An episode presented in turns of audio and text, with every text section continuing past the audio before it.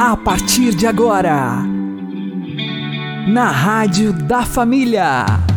Abre, Senhor, os meus olhos com o seu poder.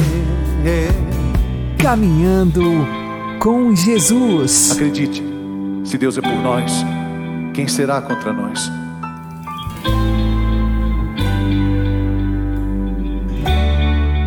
A paz esteja com você, meu querido irmão e minha querida irmã. Eu sou João Cláudio e este é o programa Caminhando com Jesus. E vamos caminhar com Jesus em nome do Pai, do Filho e do Espírito Santo. Amém.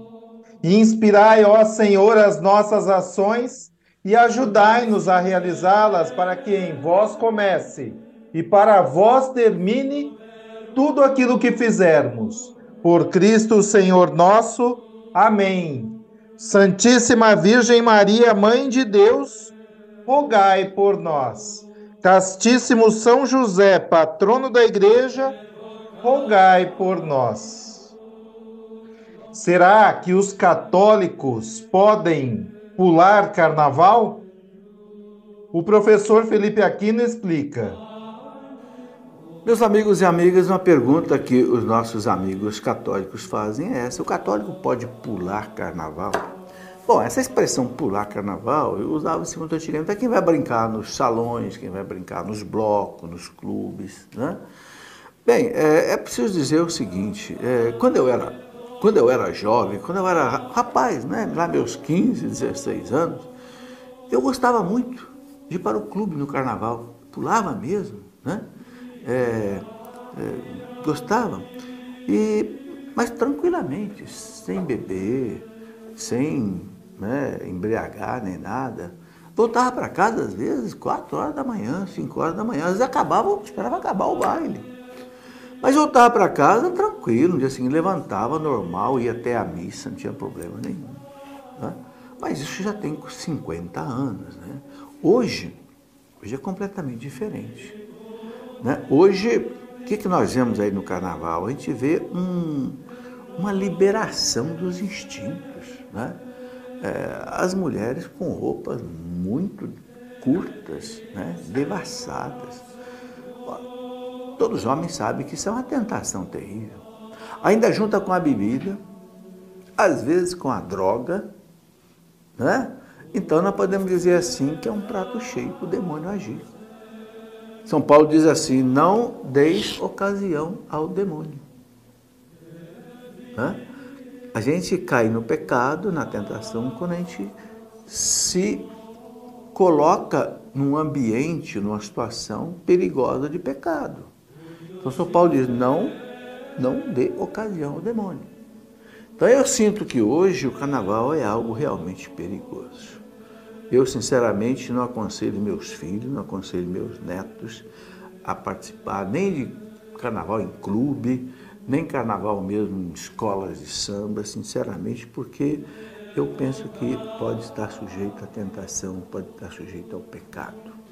Como a igreja diz para nós que a pior realidade que existe no mundo é o pecado, para a pessoa, para a igreja e para o mundo. Então nós cristãos não podemos brincar com isso.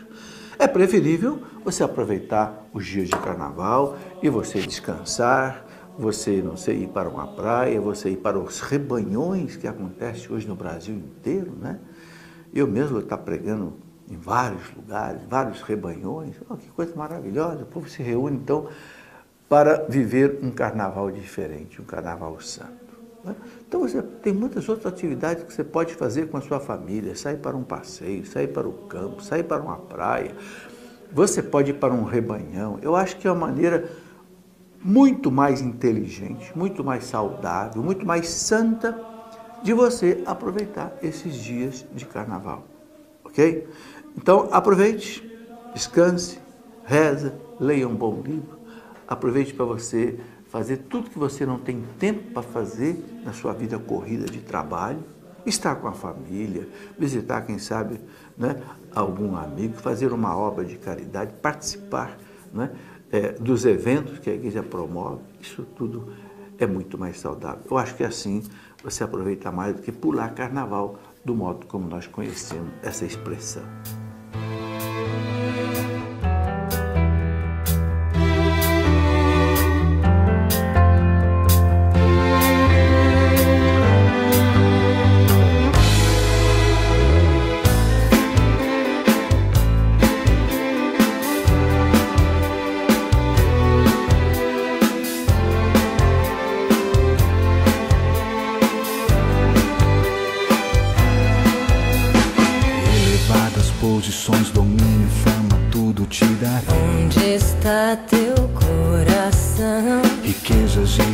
E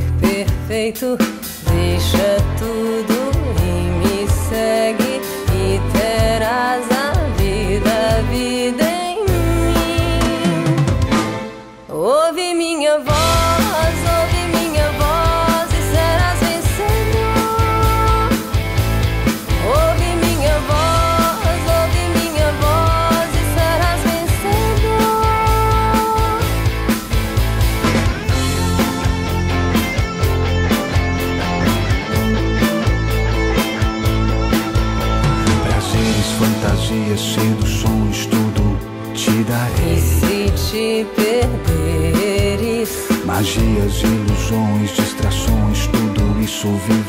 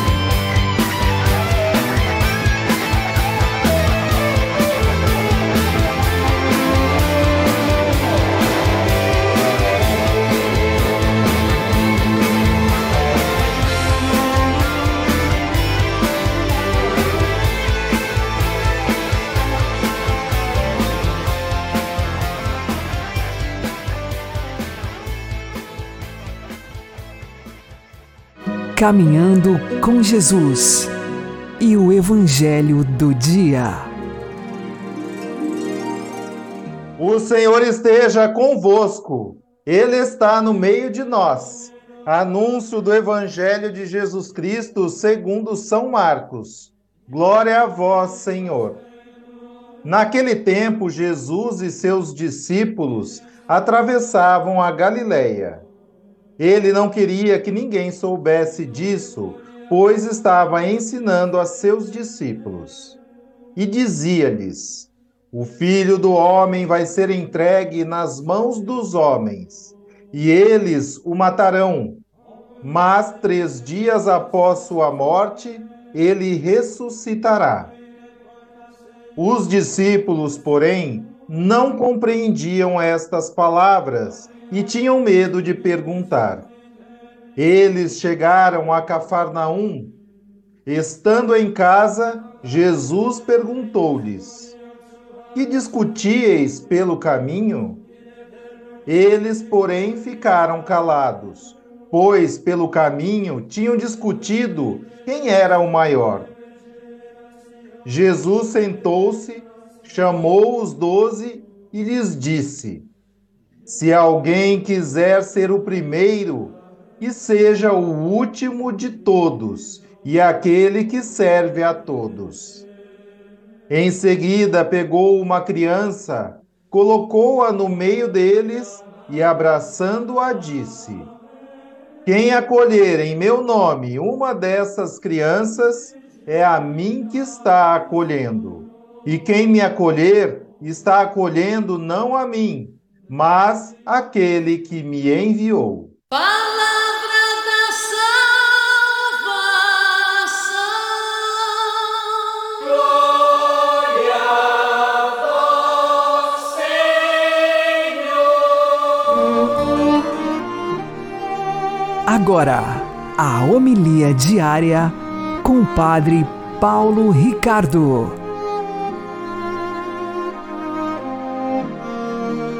Queridos irmãos, o Evangelho de hoje, de São Marcos, Jesus prevê a sua paixão pela segunda vez. Os discípulos não sabem do que é que ele está falando. Ou seja, Jesus estava acostumado em falar, falar em parábolas. De repente ele vem com essa notícia de que ele vai morrer em Jerusalém. Mas será que ele está falando a verdade é, literal ou ele está fazendo uma comparação? O que será que ele está dizendo com isso? Não entendiam absolutamente nada. Não entendiam absolutamente nada por duas razões. Primeiro, porque eles não haviam ainda descoberto que nas Escrituras estava previsto que o servo de Deus e o Messias eram a mesma pessoa e que, portanto, toda a glória prevista do Messias era, ao mesmo tempo, toda a desgraça e o sofrimento previsto para o servo de Deus. Agora, não somente isto. Nosso próprio, é, nossa própria deformação interior, nós, por causa do pecado original, somos chamados a uma espécie de grandeza desordenada longe de Deus, como Adão e Eva. Sereis como deuses. E então os discípulos, logo em seguida, já começam a disputar quem vai ser o maior, quem vai ser o maior, etc. E tal. Pecado, claramente, pecado da soberba. E o pecado da soberba é muito grave. Pecado soberba é grave por duas razões. Primeiro, a gente vê os pecados como, por exemplo, a pessoa que bebe demais, que faz sexo desregrado, uma pessoa muito apegada ao dinheiro, etc e tal, todos esses são pecados graves, mas não são tão graves como a soberba. Por quê? Primeiro, esses pecados são vergonhosos e é fácil a pessoa se livrar deles, porque a própria pessoa que os comete se sente envergonhada. Já o soberbo, que tem pecados espirituais, que se acha muito virtuoso, se acha muito melhor do que os outros, dificilmente ele se dá conta da sua soberba.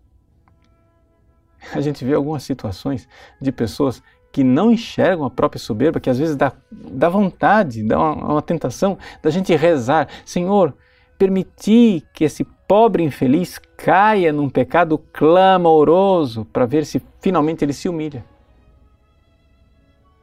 Sim. O pecado da soberba também é grave por uma segunda razão. Porque ele nos coloca diretamente contra Deus. Por quê? Porque no fundo, no fundo, nós estamos querendo tomar o lugar de Deus. Sereis como deuses. Pois bem, Jesus então toma a criança e nos ensina o caminho da humildade e da humilhação. Nós precisamos realmente é, servir as crianças, acolhê-las, sermos pequeninos como elas, para podermos entrar no reino dos céus. E é por isso que a gente então vê verdadeiramente que na base do edifício espiritual nós temos duas virtudes, uma negativa e outra positiva. A virtude da humildade e a virtude da fé. Como uma árvore. A árvore, ela para crescer, se você vai ter uma árvore de 5 metros de altura, você precisa que essa árvore tenha raízes muito profundas. A raiz é a fé. Mas a raiz não vai ser profunda se você não cavar o buraco. Ou seja, se lenta, gradualmente, pacientemente as raízes não forem se escondendo humildemente no seio da terra, se tivermos isto, teremos um edifício com uma base muito sólida. A humildade nos dá essa solidez. Então, você quer crescer espiritualmente?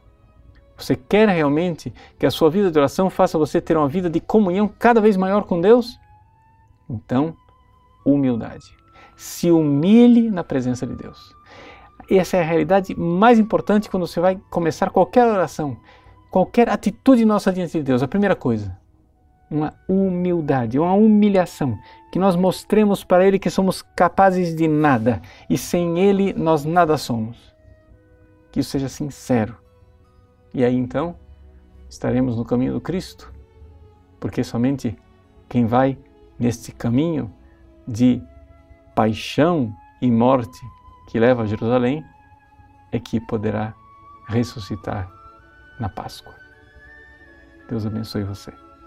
Em nome do Pai, e do Filho, e do Espírito Santo.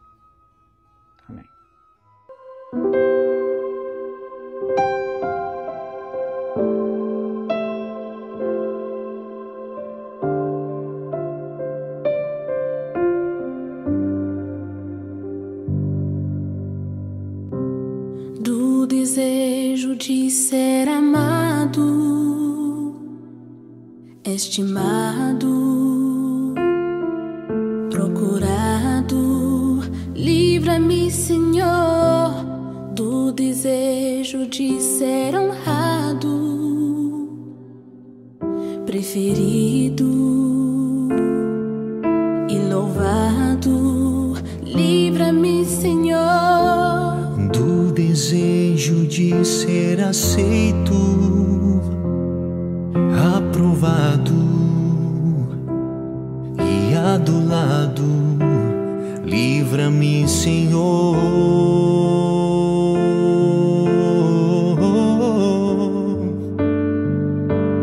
Troca o meu coração, orgulhoso e ferido pelo teu coração, Jesus, manso e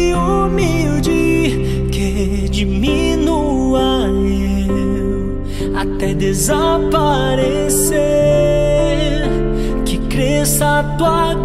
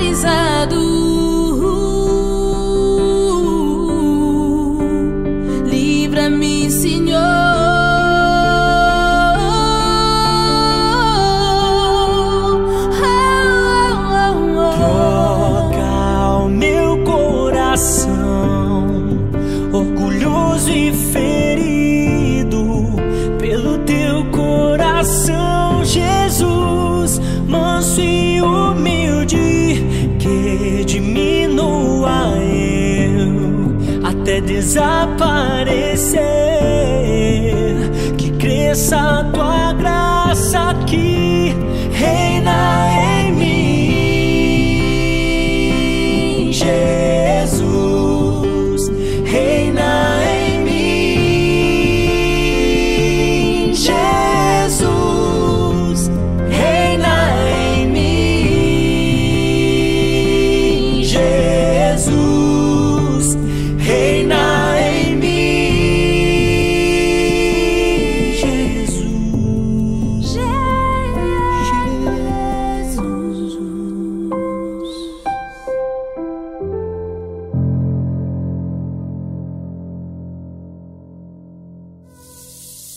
Agora você ouve o Catecismo da Igreja Católica. A liturgia, obra da Santíssima Trindade. O Espírito Santo e a Igreja na liturgia. Parágrafos 1094 e 1095. É com base na harmonia dos dois testamentos que se articula a catequese pascual do Senhor e depois a dos apóstolos e dos padres da Igreja. Esta catequese desvenda o que estava oculto sob a letra do Antigo Testamento, o mistério de Cristo. É chamada tipológica, porque revela a novidade de Cristo a partir das figuras, tipos que a anunciavam nos fatos, palavras e símbolos da primeira aliança. Por esta releitura no espírito de verdade a partir de Cristo, as figuras são desvendadas. Assim, o dilúvio e a arca de Noé prefiguram a salvação pelo batismo, tal como a nuvem a travessia do Mar Vermelho e a água do rochedo eram figura dos dons espirituais de Cristo. E o maná do deserto prefigurava a Eucaristia, o verdadeiro pão do céu. É por isso que a Igreja, especialmente por ocasião dos tempos do Advento, da Quaresma e, sobretudo, na noite de Páscoa, relê e revive todos estes grandes acontecimentos da história da salvação no hoje da sua liturgia. Isso, porém, exige igualmente que a catequese ajude os fiéis a abrirem-se a esta inteligência espiritual da economia da salvação tal como a liturgia da igreja a manifesta e nos faz viver.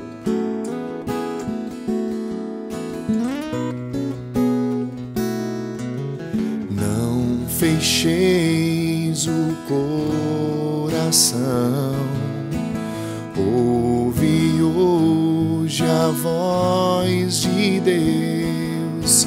Não fecheis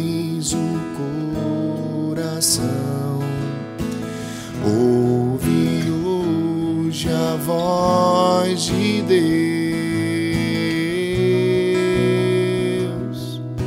Vinde, exultemos e alegria no Senhor. Aclamemos o rochedo que nos salva ao seu encontro caminhemos com louvores e com cantos de alegria o celebremos. Não fecheis o coração, ouve hoje a voz de Deus.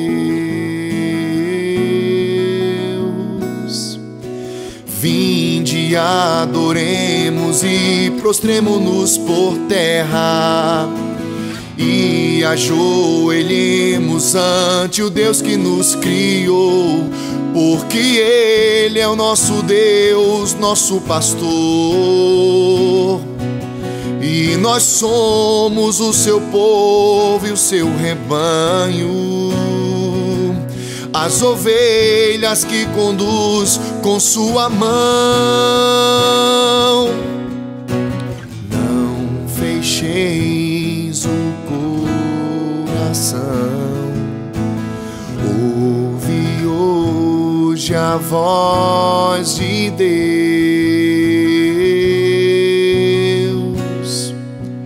Oxalá ouvisseis hoje a sua voz não fecheis os corações como em Meriba, como em massa no deserto daquele dia. em que outrora os vossos pais me provocaram. Apesar de terem visto as minhas obras, não fecheis o coração. Ouvi hoje a voz de Deus, não fecheis o coração. Ouvi hoje a voz de Deus.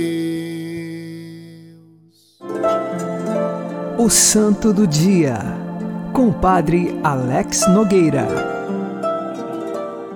No dia 21 de fevereiro, a Igreja recorda São Pedro Damião, bispo e doutor da Igreja.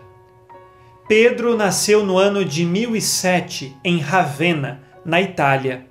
De uma família numerosa, tinha vários irmãos. Os seus pais morreram quando ele era criança, e então a sua educação foi confiada ao irmão mais velho. O irmão mais velho era muito rígido com ele. Até os 10 anos permaneceu com este irmão.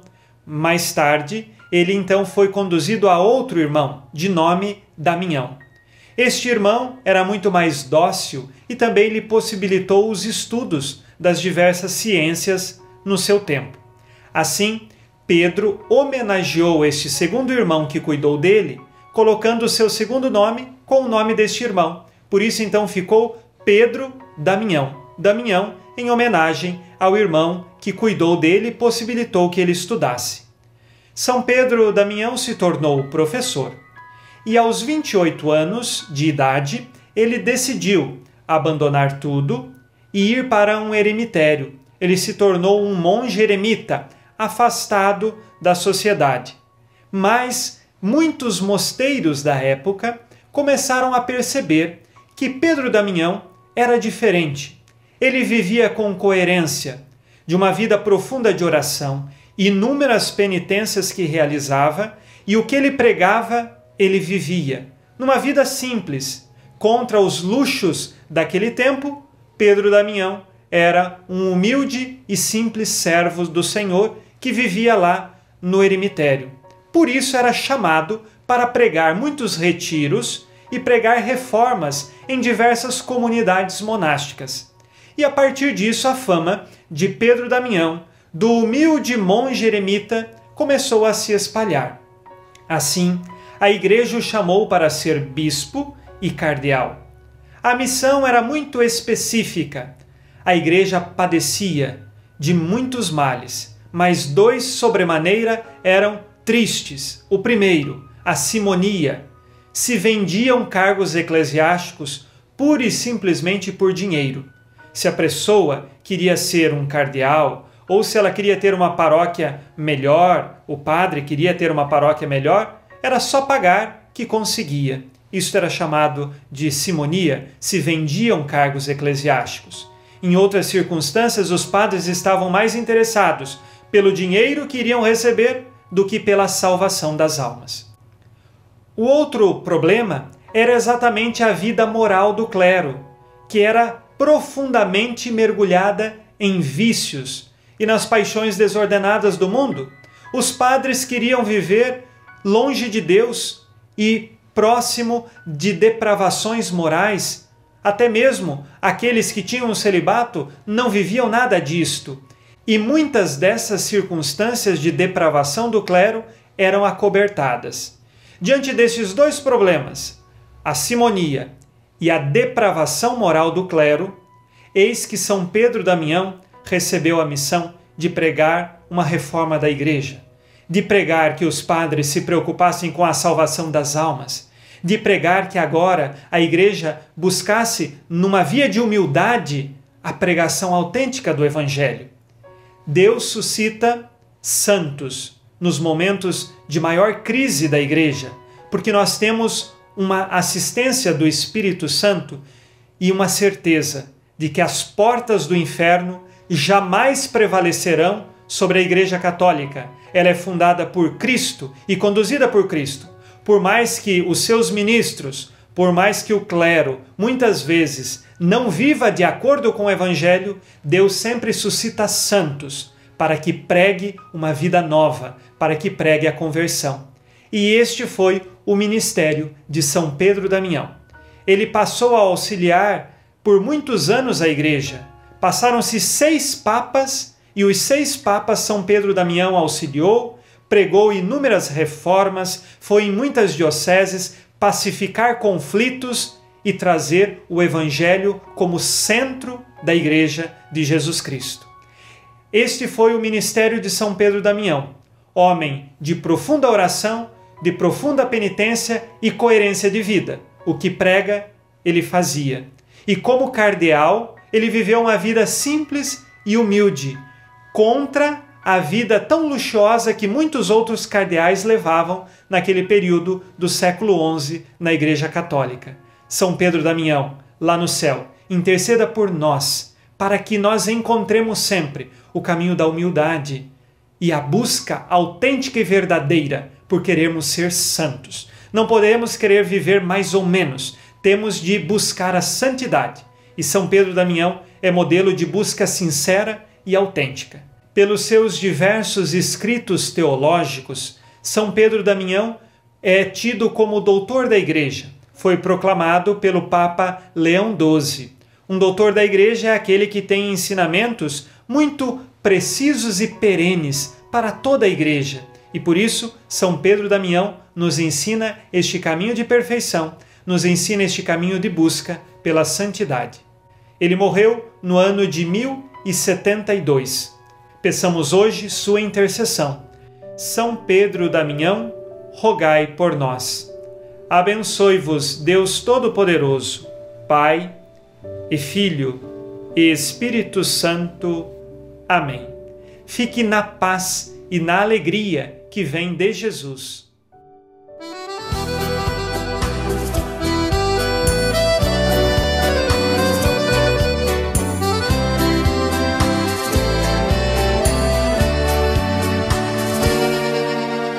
Outra vez me vejo só com meu Deus. Não consigo mais fugir, fugir de mim. Junto às águas deste mar vou lutar. Hoje quero me encontrar, buscar o meu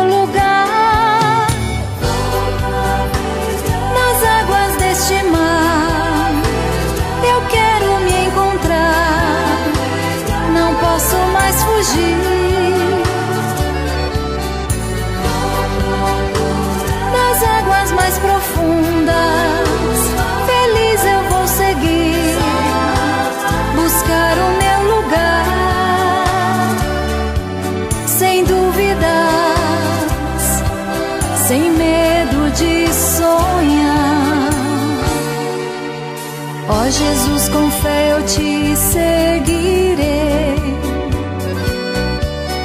Só contigo sou feliz, tu és em mim. Teu espírito de amor criador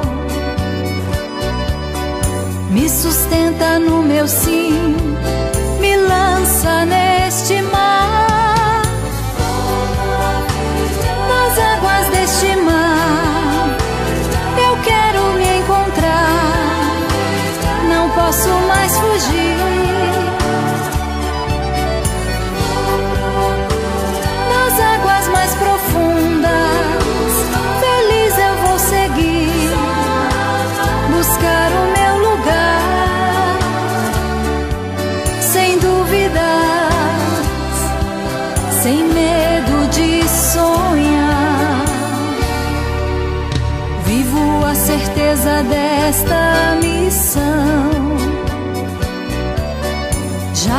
Posso desistir, voltar atrás.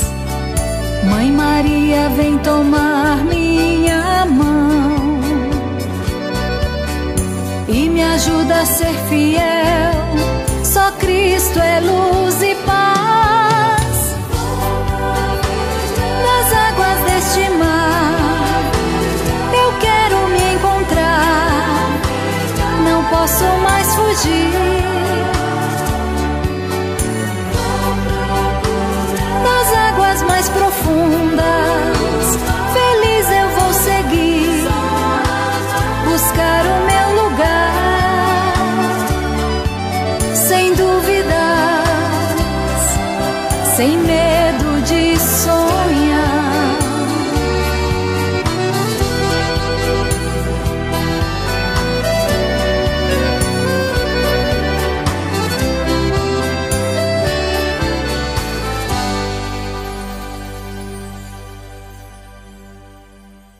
Você está ouvindo na Rádio da Família. Caminhando com Jesus. Nossa Senhora em Fátima diz aos três pastorinhos e para nós: Rezai, rezai muito e fazeis sacrifícios pelos pecadores, que vão muitas almas para o inferno por não haverem quem se sacrifique e peça por elas. Neste tempo de carnaval, onde muitas almas, seduzidas pelos prazeres passageiros do mundo, estão se condenando ao inferno, rezemos pela conversão dos pecadores.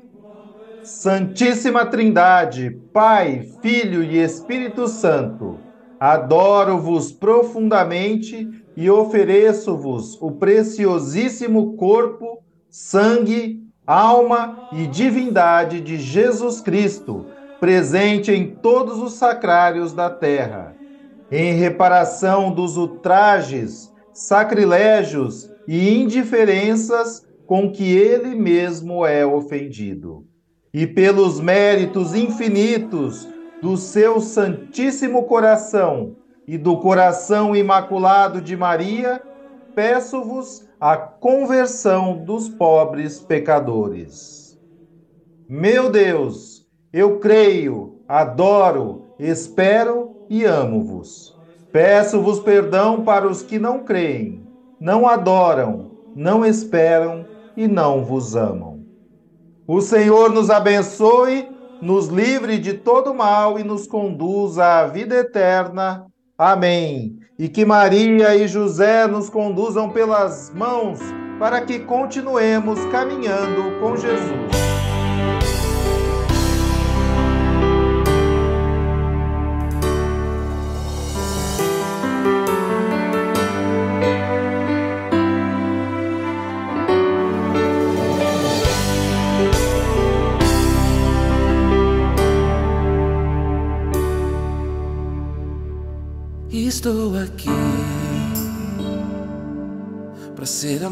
Amado e te amar, te olhar nos olhos e deixar-me apaixonar diante de ti, para me render ao teu amor e confessar minhas fraquezas. Sou pecador também estou aqui